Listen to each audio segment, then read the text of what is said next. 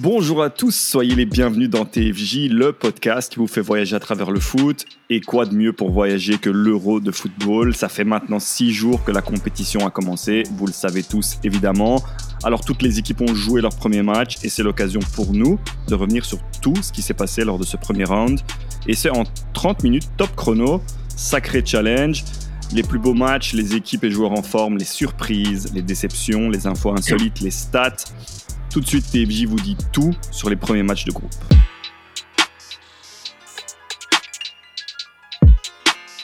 Et pour relever ce challenge, je suis évidemment entouré des deux experts de TFJ. Les gars, comme le temps presse, pas de présentation folklorique cette fois-ci. Bonsoir Laurent, bonsoir Nilo. Bonsoir Antoine, bonsoir Laurent. Bonsoir Antoine, bonsoir Nilo. Alors comment ça va? Comment vous vivez cet euro jusque maintenant? Ouais, ça va, hein, ça va, ça va. Euh, fort en émotion déjà, on peut dire. Mhm. Qu'est-ce que tu retiens comme première émotion? Ouf, première émotion, euh, malheureusement, c'est pas une très bonne. Hein, c'est une émotion euh, de peur, euh, euh, d'anxiété. C'est, c'est, c'est ce qui, je pense, résume le, comment dire, la première journée. Donc, c'est l'accident de Christian Eriksen qui nous a fait une belle frayeur. Euh, j'étais devant l'écran et, et à un moment, j'ai vraiment cru que, que le pire était arrivé, quoi, quand ils n'arrivaient pas à le réanimer. Pour rappel, il a fait donc un arrêt cardiaque. Et, euh, et donc, ouais, c'était vraiment un moment où je me suis dit, ouf, en fait, euh, le pire pouvait, tu vois, le pire aurait vraiment pu se passer, quoi. Et ça aurait gâché la compétition. Euh, je t'avoue que j'avais même pas spécialement envie après ça de, de regarder le, le match d'après, pourtant qui Ouais. était le match de la Belgique.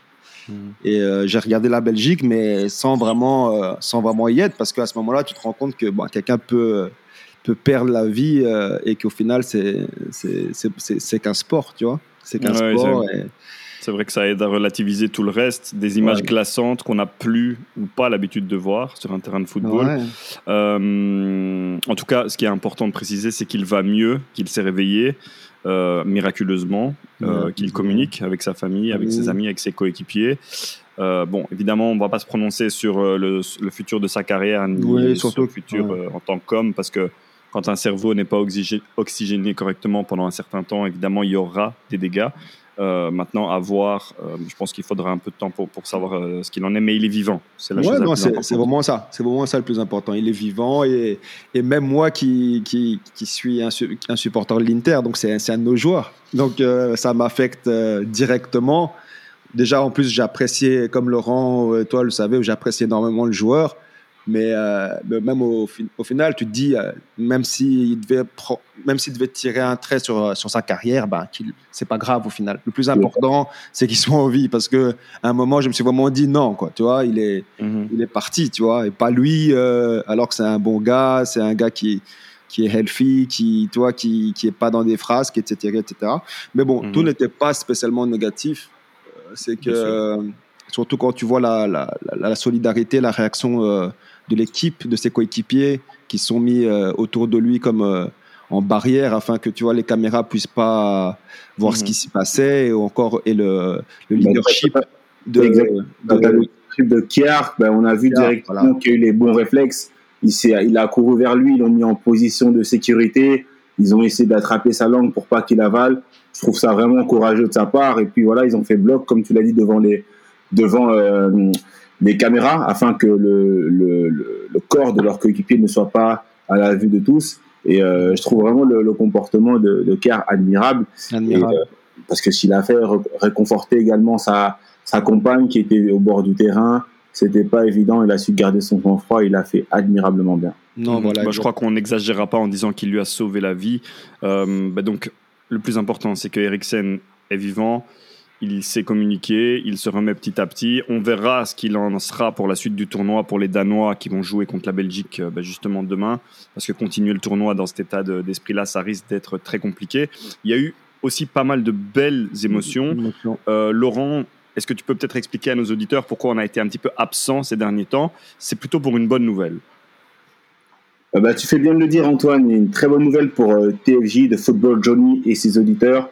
On était peu présents sur les réseaux sociaux et notamment en termes de, de podcast parce que nous avons eu l'opportunité de, de présenter, de faire le débriefing de certains matchs de l'Euro sur euh, la chaîne Tarmac. C'est une chaîne qui est affiliée à la RTBF.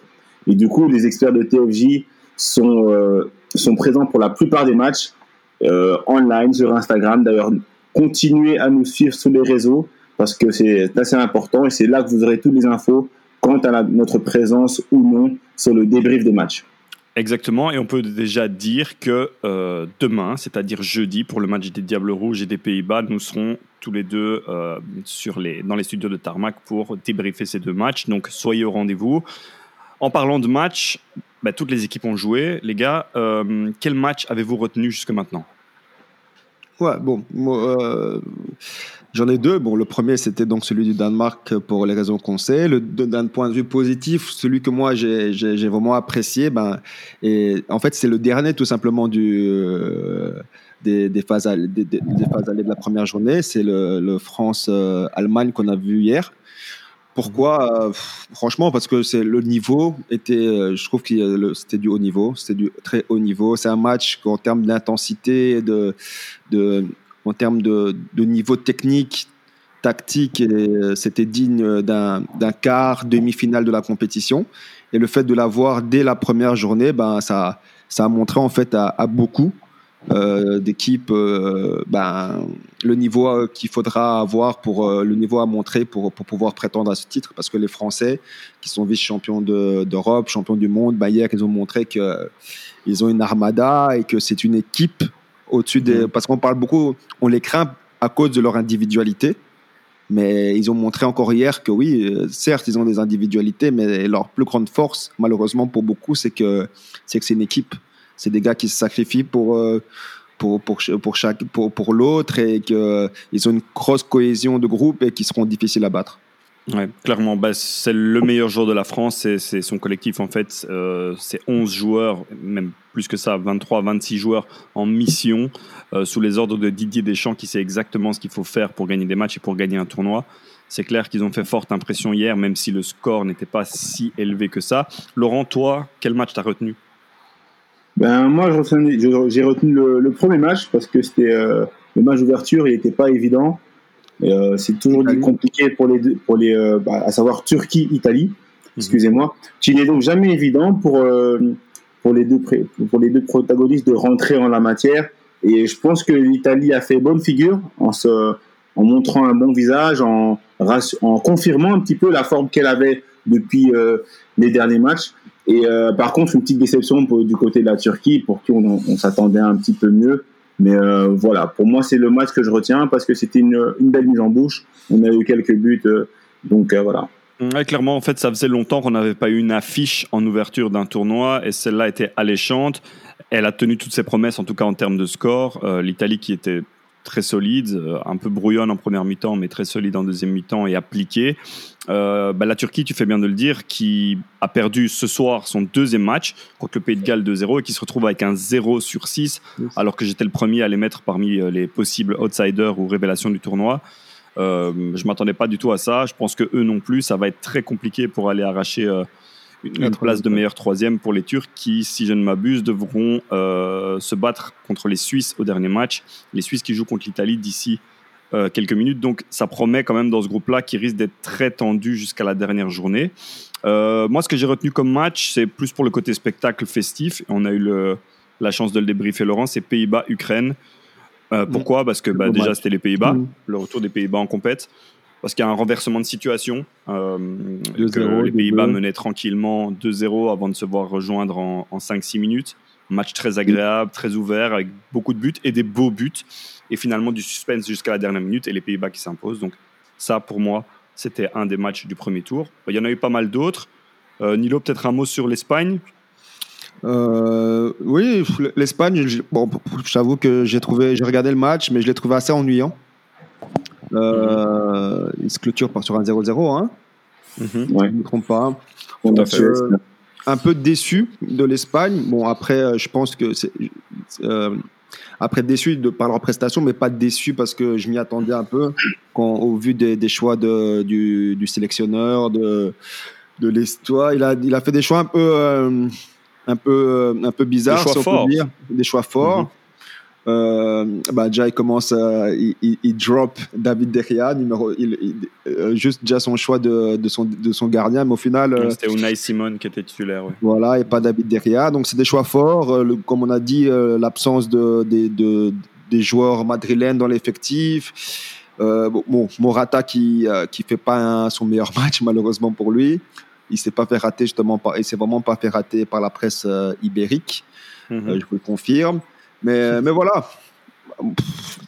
Une Espagne brouillonne qui, qui, qui, qui, en fait a toujours le même problème depuis quelques années, c'est la finition. La finition, voilà. Au-delà de ça, j'ai trouvé que bon, voilà, ils ont ils ont pu appliquer leur philosophie de jeu qui est de garder euh, le ballon, avoir une position globale à euh, un pourcentage assez élevé. Mais au-delà de ça, ça manquait de créativité, ça manquait de percussion, ça manquait de, vivacité et surtout de verticalité au hmm. niveau du jeu. Du coup, comme, le, comme l'a bien souligné Bruno, ben, on a été ennuyé parce qu'on a l'impression de voir un, un, genre de match de handball plus qu'autre chose au final. Et même en continuant avec ces, choix forts. Euh, euh, après, je, je, t'avoue que je ne sais pas spécialement la forme physique de, de Thiago Alcantara, mais que je sache, je ne pense pas qu'il soit blessé. Il, il décide d'aller avec Pedri euh, titulaire et, euh, et, il laisse Santiago Alcantara sur le banc, tu vois. C'est des choix comme ça qui, c'est des paris qu'il a, qu'il qui, fait, mais que j'espère pour lui qu'ils vont payer parce que euh, on est dans une compétition à élimination directe et ça peut, ça, toi, ça, faut pas se rater, quoi. Ouais, clairement, on attend impatiemment le prochain match de l'Espagne qui sera contre la Pologne. Si je ne m'abuse, la Pologne qui s'est euh, inclinée au premier match et donc ça, ça va déjà être un match décisif pour ces deux équipes. Euh, j'ai noté aussi, bon, la Finlande qui s'impose dans un match très particulier. Première victoire et premier but pour la Finlande dans une compétition internationale aux côtés des stats. Je reviens rapidement sur le match de l'Espagne. Euh, il y avait aussi une stat interpellante, Laurent. Je ne sais pas si tu t'en souviens.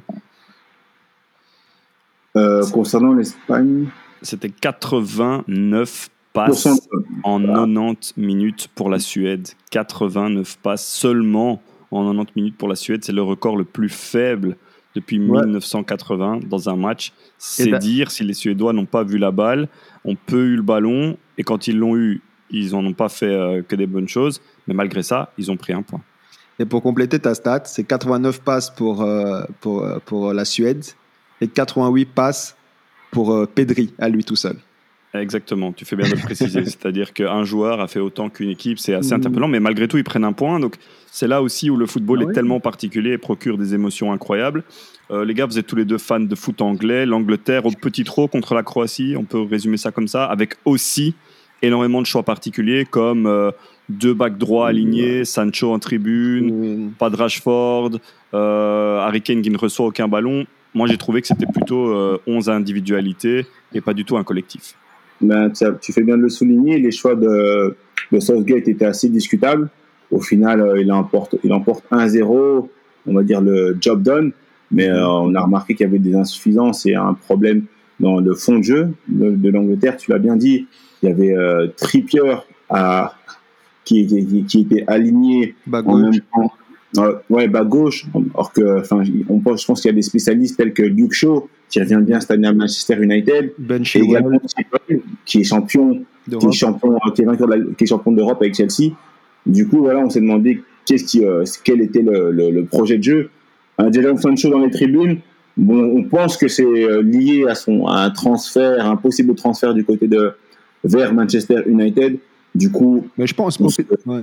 Au final, ouais, c'est ce qu'on pensait sur le moment même, mais entre-temps, ça fait 3-4 jours et il n'y a, pas eu de, développement à ce niveau-là.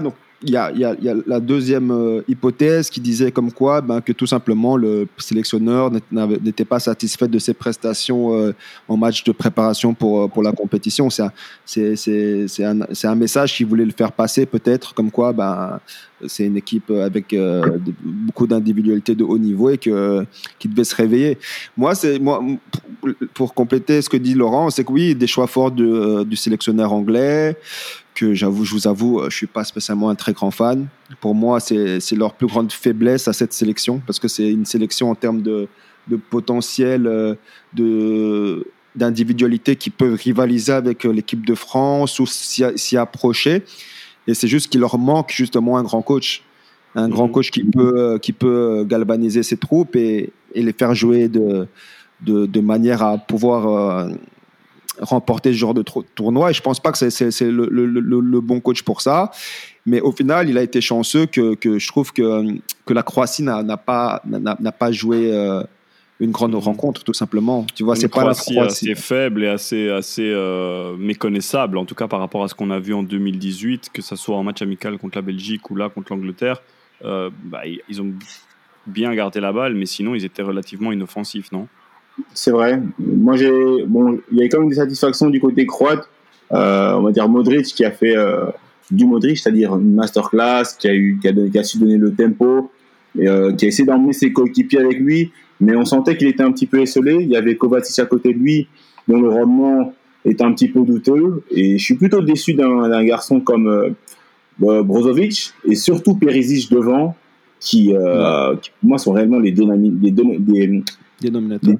Dénominateur. Des déminateurs Non. Détonateurs. Ah, détonateurs. Qui, sont les, qui sont les détonateurs de, de cette équipe, en l'absence d'un Mandzukic en pointe, et également le bah, Rebic qui a aussi déçu, mhm. à mon sens. C'était pas, c'était pas fou.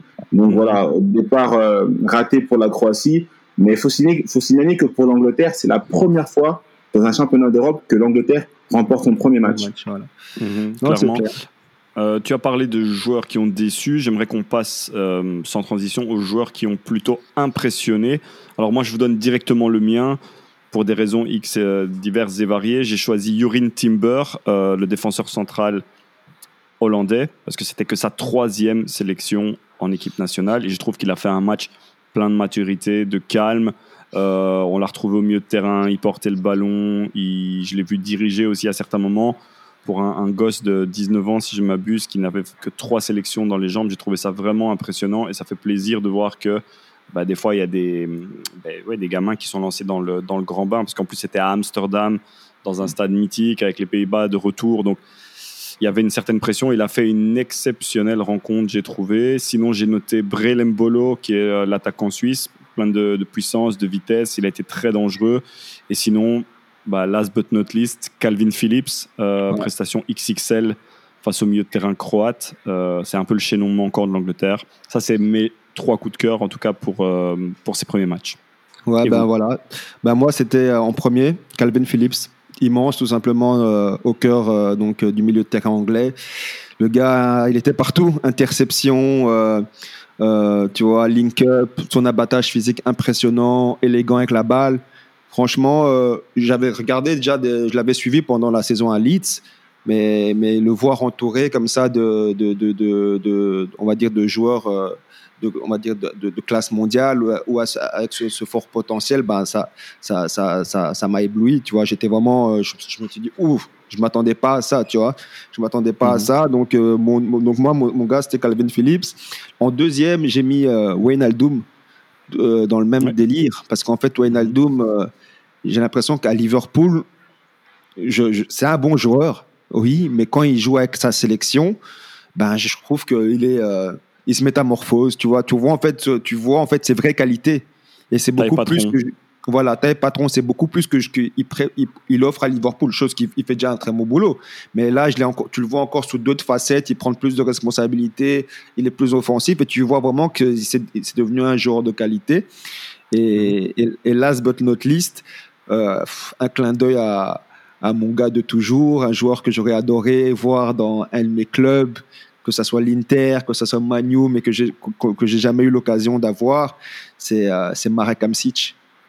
C'est Marek Hamsic, euh, comme on dit en anglais, class is eternal.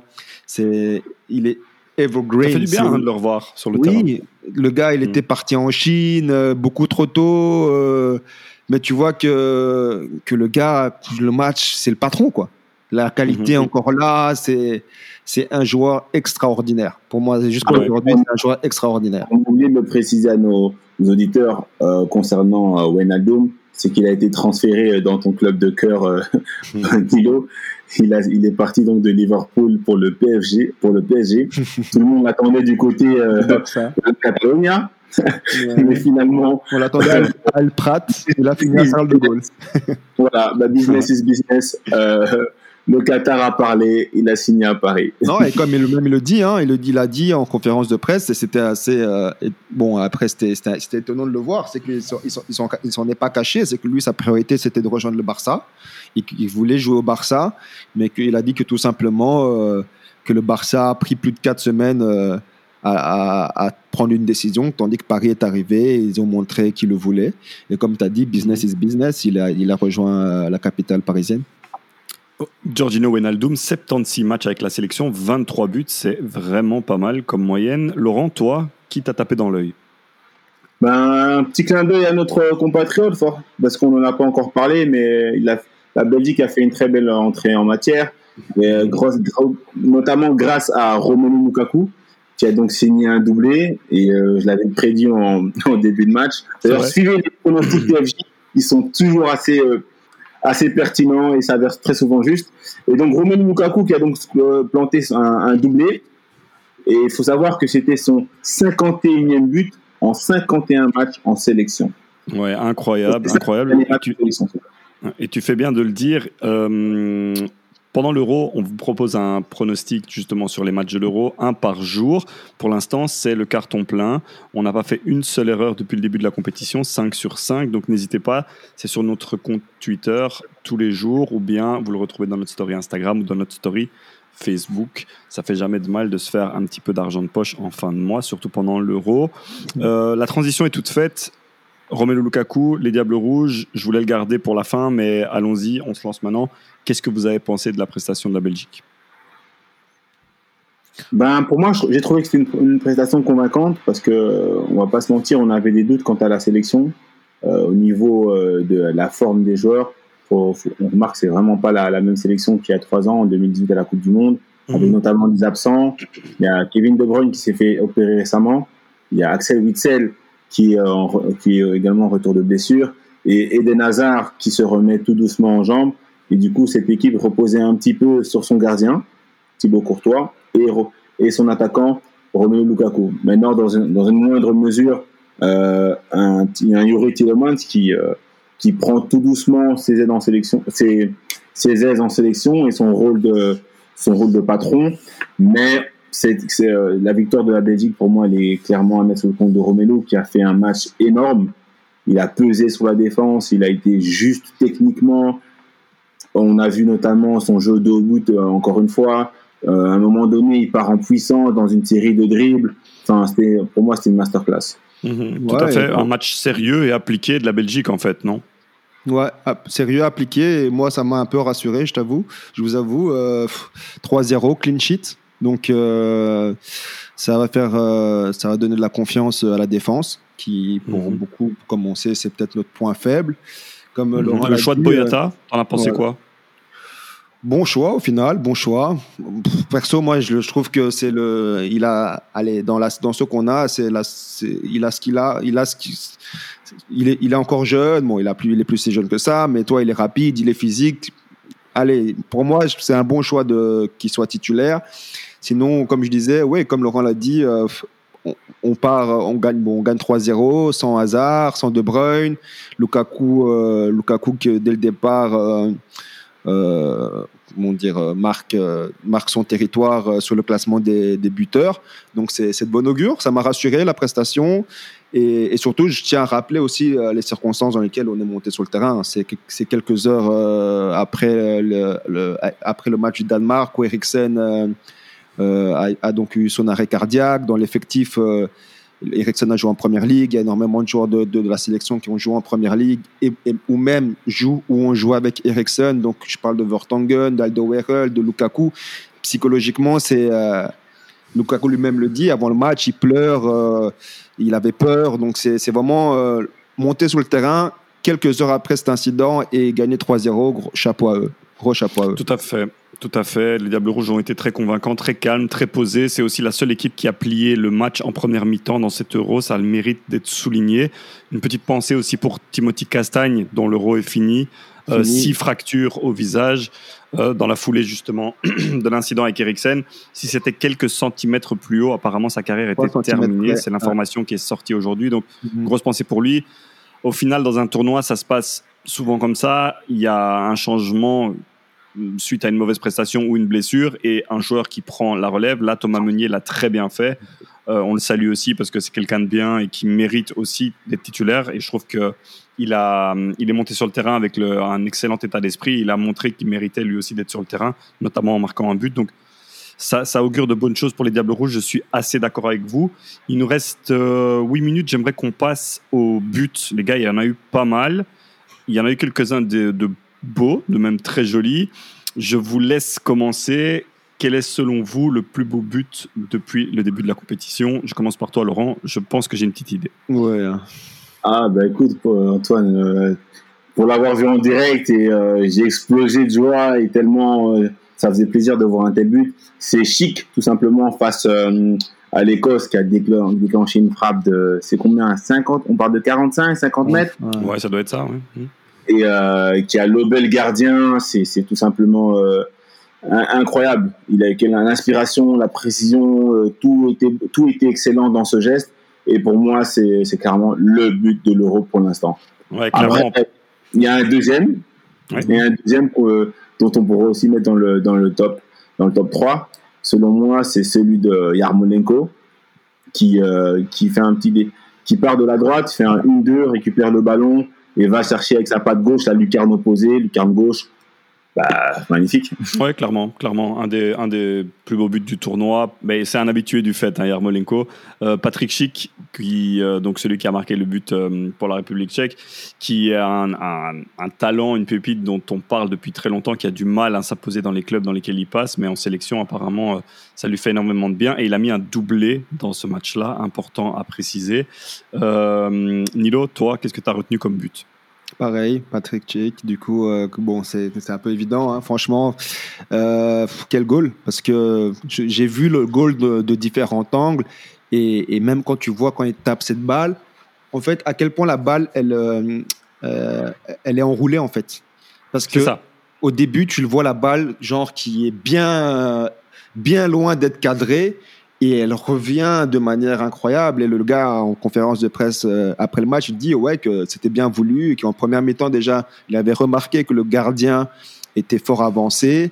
Et au moment où il a, comment dire, euh, il, a eu l'action, euh, il a eu cette action, il a levé la tête, il a, vu le visage, il a, vu, il a croisé les yeux du gardien, il savait qu'il était avancé, et il l'a fait, tu vois. Et à ce moment-là, tu te rends compte, en fait, que le niveau, des le niveau de ces joueurs, en fait, parce que c'est des gars, comme tu as dit, certes dans ces clubs, que ce soit la Roma, la Juve, euh, euh, à Leipzig, euh... à Leipzig, tu vois, il y a que à, à, la simple où en fait il y a 5 ans, quand il avait 20 ans, il était, euh, il fait une saison de ouf, mais tu, tu te rends compte que oui, ces joueurs, même si ça impose pas spécialement en club, en fait, c'est des joueurs de qualité et qu'il le prouve sur ce geste parce que c'est un geste incroyable.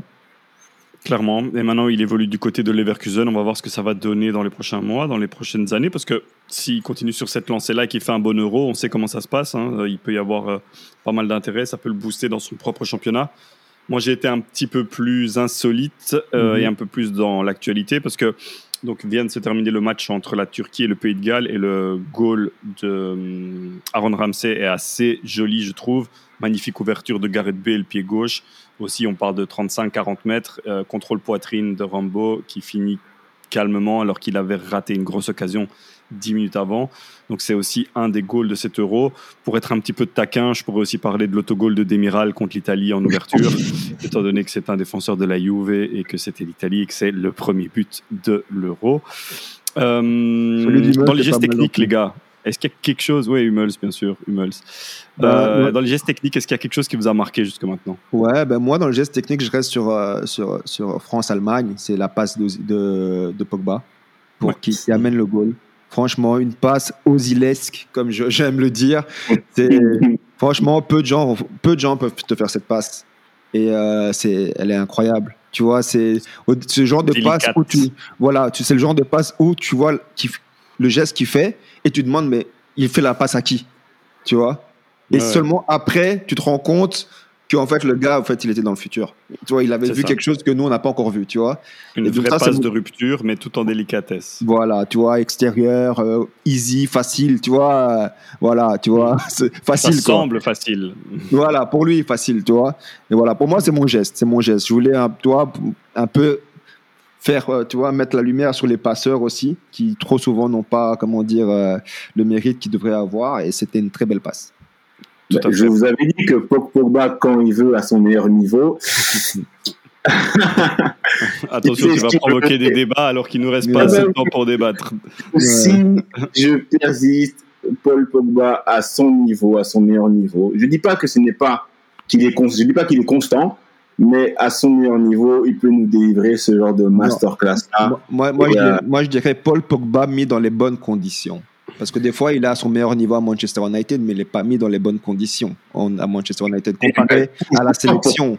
Mis dans les bonnes conditions. Oui. Euh, mais pour ça, il faut que lui soit à son meilleur niveau. Et quand il est, ben, non, mais il est souvent à son meilleur niveau, je pense. Hein, Moi, je pense qu'à United, il est souvent à son meilleur niveau. C'est juste qu'il n'a pas, il a pas Kanté derrière lui ou un, un Sissoko ou un Rabiot qui se sacrifie pour l'équipe et lui laisse cette liberté. Il n'y a probablement pas un coach comme Deschamps aussi qui le drille de la manière dont il est drillé en équipe de France, tout simplement. Exact. exact. C'est vrai. Tu peux Laurent, ton geste technique, du coup. Voilà. Euh, mon geste technique, bon, il y a un, joli contrôle j'ai vu hier de Karim Benzema, Benzema mais je, hum, pour moi, ce, qui a retenu mon attention, c'est plutôt le, le, deuxième goal de Cristiano Ronaldo, même si l'adversaire n'était pas extraordinaire, la Hongrie, même si à 2-0, ils étaient un petit, un petit peu baissé les bras en fin de match. Pour moi, l'action, elle a, c'est avec Bruno, hein avec, avec euh, non, pas Bruno aussi, je pense que c'est c'est Rafa Silva, joueur ah, de Benfica. Rafa Silva qui venait de monter. Oui. Voilà, il fait une succession de 1-2, il s'en va, il crochette le gardien, merci, au revoir. Voilà. Tout à fait, Cristiano Ronaldo qui va se retrouver tout de suite dans notre rubrique statistique. Tu vas nous en parler, Laurent, j'imagine. Moi, j'ai retenu deux gestes techniques belges. Euh, Romelu Lukaku, une passe de l'extérieur du pied euh, à 70 mètres du but euh, adverse pour relancer une attaque belge. Euh, il change d'aile en, tout début de première mi-temps, ce qui montre qu'il était en pleine confiance. Il a fait vraiment un match XXL et c'est le genre de passe qu'on ne soupçonne même pas de savoir faire, mais là il l'a fait, il l'a fait magnifiquement et il est reparti en, plein, en pleine course pour aller se positionner euh, à, l'attaque après avoir fait cette passe. Et surtout un contrôle orienté intérieur style Eden Hazard, fait par Eden Hazard euh, à la 83e minute quand il est monté contre la Russie. Exact. Ce qu'il montre, qu'il retrouve petit à petit ses sensations. Croisons les doigts, ne le disons pas trop fort, mais j'ai mm. l'impression que l'essence remonte petit à petit dans le moteur et ce genre de geste technique me rassure, nous rassure, vous rassure, ouais, ça m'a rassuré. Exactement. Alors on passe au stats pour conclure les gars. Donc la Suède 89 passes en une mi-temps, première équipe à ne pas réussir au moins 100 passes depuis 1980. La Macédoine du Nord et la Finlande, euh, premier but en tournoi international et première victoire pour la Finlande aussi, bravo à eux. En parlant de la Macédoine du Nord, Pandev euh, est devenu le deuxième buteur le plus âgé du tournoi à 37 ans et 321 jours derrière le croate Vastic. Martin Stekelenburg, le gardien euh, néerlandais, joueur le plus âgé à avoir joué avec les Pays-Bas en tournoi, 37 ans et 236 jours. Pourquoi C'est de nouveau un heureux concours de circonstances? Parce que Onana est suspendu pour euh, dopage et si le scène était positif au Covid. Donc c'était un peu comme la même histoire que Francesco Toldo à l'Euro 2000. Il ne devait pas se trouver là, mais finalement il est là. Euh, je te laisse ou je vous laisse donner la stat sur Bellingham, les gars. Euh, c'était bah, après euh, c'est quoi la stat? Donc c'est c'est le fait que c'est devenu le joueur le plus le, le, le, plus jeune à, jouer mais Exactement. son record n'a pas tenu 24 heures je pense parce que entre temps le lendemain il y a Pedri qui a joué et du coup Pedri devient le joueur le plus jeune Exactement, merci. Vous êtes des experts et ce n'est pas pour rien. C'est pour ça que je vous ai lancé là-dessus. Vous avez été très complet. Il y a eu deux pénalties jusque maintenant. Un réussi par Cristiano Ronaldo, un raté par Gareth Bale tout à l'heure contre la Turquie. Je ne sais pas ce qu'il a fait. Il a fait une course à la Neymar et il l'a envoyé dans les tribunes. Toujours pas de coup franc direct marqué. Un seul carton rouge, je pense, pour Krikoviak avec la Pologne. Mhm. Euh, rapidement, est-ce que Rudiger en méritait un hier? Oui, non. Léger. Pour la morsure Bon, pour...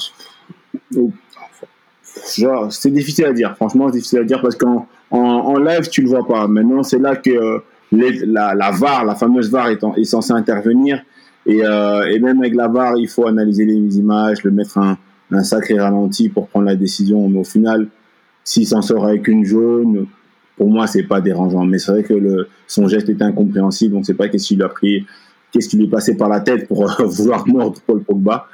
pour vous dire à quel point il était fort hier. Ouais, mais il avait vrai. fait beaucoup de trash talk avant le match, lui. Hein. Genre, oui, euh, on va. C'est la couleur comme quoi il allait rentrer- qu'il fallait rentrer dedans, que euh, fallait pas trop les laisser jouer, qu'il fallait vraiment mettre le pied et aller avec énormément d'intensité. Bon, je pense qu'il a été, il a été jusqu'au paroxysme et, et voilà. Mais sinon, juste pour rebondir vite fait sur la barre, pour Oui, rebondir vite fait sur la barre, je trouve qu'elle est, elle est très bien utilisée à l'euro. Exactement. À- J'allais, j'allais vous lancer là-dessus. En deux minutes, je trouve à- que pour en- l'instant, on est assez préservé de, de, de décisions Des fausses absurdes émotions, et euh, incompréhensibles de vois. la VAR. hein. Voilà, franchement, pour l'instant, si on- la première ligue ou quoi pouvait prendre euh, exemple Note. euh, la façon dont c'est euh, c'est utilisé dans, dans l'euro, ce serait pas mal, quoi. Tout à fait. Euh, Cristiano Ronaldo, Laurent, la stat, les stats. Ben, Cristiano Ronaldo qui entame, euh, qui a entamé son cinquième euro et qui Mhm. est tout simplement le meilleur buteur dans l'euro. Il vient de, de dépasser euh, Michel, Michel Platini. avec son, avec son doublé. Et donc, il est maintenant à 11 buts dans le championnat d'Europe et plus qu'à 3 buts du joueur iranien en sélection. Donc ouais, pour. Cristiano, comme je, disais- comme je voulais préciser, il a, il a dépassé euh, Platini au forceps. Parce que le record de Platini, il faut le préciser quand même pour ceux qui, qui l'ignorent, c'est que c'est- Platini avait 9 buts à l'Euro jusqu'à présent. Ouais. Et les 9 buts ont été marqués lors d'une même, seule, même et seule compétition. C'était lors de l'Euro 84. 84. Et donc, il met 9 buts en 5 matchs. Tandis que Cristiano, qui aura finalement forcé battu ce record, je pense que Cristiano, euh, il aura fallu l'Euro 2004, 2008, 2000, euh, du 5 coup, euros. euh, 5 euros, ouais, 5 euros, tu Ouais. vois. Bon, respect Tout à lui, hein, mais bon, Bien à Michel Platini quand même. Bien sûr, il est plus qu'à trois joueurs du joueur iranien Ali Daei, comme tu as dit, Laurent. Euh, dans les infos insolites, j'ai noté que Marlos, le joueur euh, brésilien, mais qui évolue pour l'Ukraine, est monté à la 13e minute et sorti à la 60e minute du match contre les Pays-Bas. Que Cristiano Ronaldo ne supporte pas de voir des bouteilles de Coca-Cola Coca. devant lui et que Paul Pogba n'a pas de personnalité puisqu'il le copie en enlevant des bouteilles de bière 0,0% d'alcool en conférence de presse lui aussi. Je pense qu'on a fait le tour, on l'a très bien fait, on l'a fait en exact, exact. 35 minutes les gars. Est-ce que vous avez quelque chose à rajouter? Non, que euh, c'était marrant de voir que, que Cristiano a, a apparemment fait euh, baisser euh, les actions de Coca-Cola en bourse. De, on parle de 4 milliards. euh, bon, ouais, c'était marrant, c'était marrant. Qu'il ne parle pas de Bitcoin par pitié parce que sinon euh, tout va s'écrouler. C'est vous dire l'influence du joueur. Alors Laurent, rappelle-nous rapidement comment nous retrouver, que ce soit bah, sur les réseaux sociaux et via Tarmac. Ben voilà, ben n'hésitez pas et continuez à nous suivre sur Instagram parce que comme on vous l'a- annoncé en début d'émission, on a commencé à faire des débriefings des matchs sur euh, la page Instagram de Tarmac.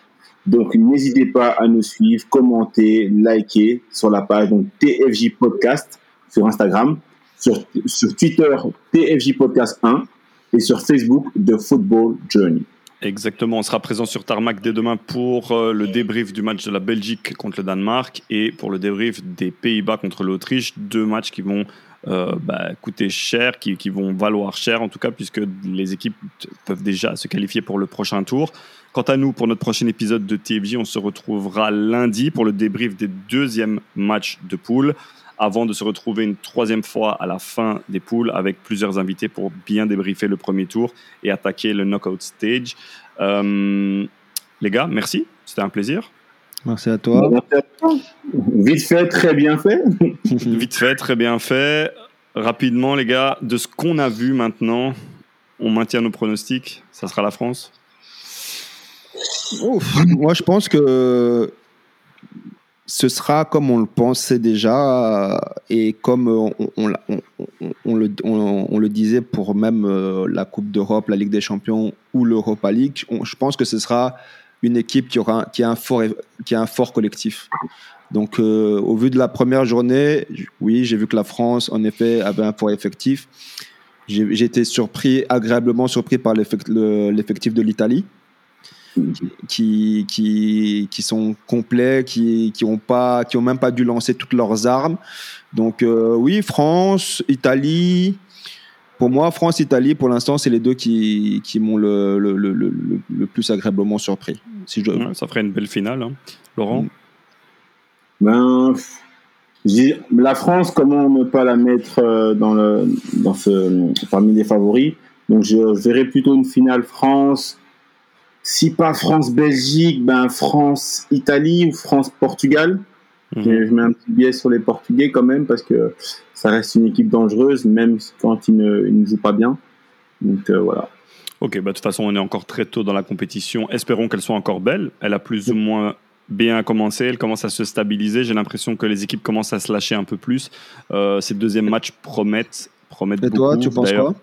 La France? Moi, je ne change pas ce que j'ai dit. Je, je vois euh, un trio euh, France, Portugal, Italie, les mieux armés pour aller jusqu'au bout.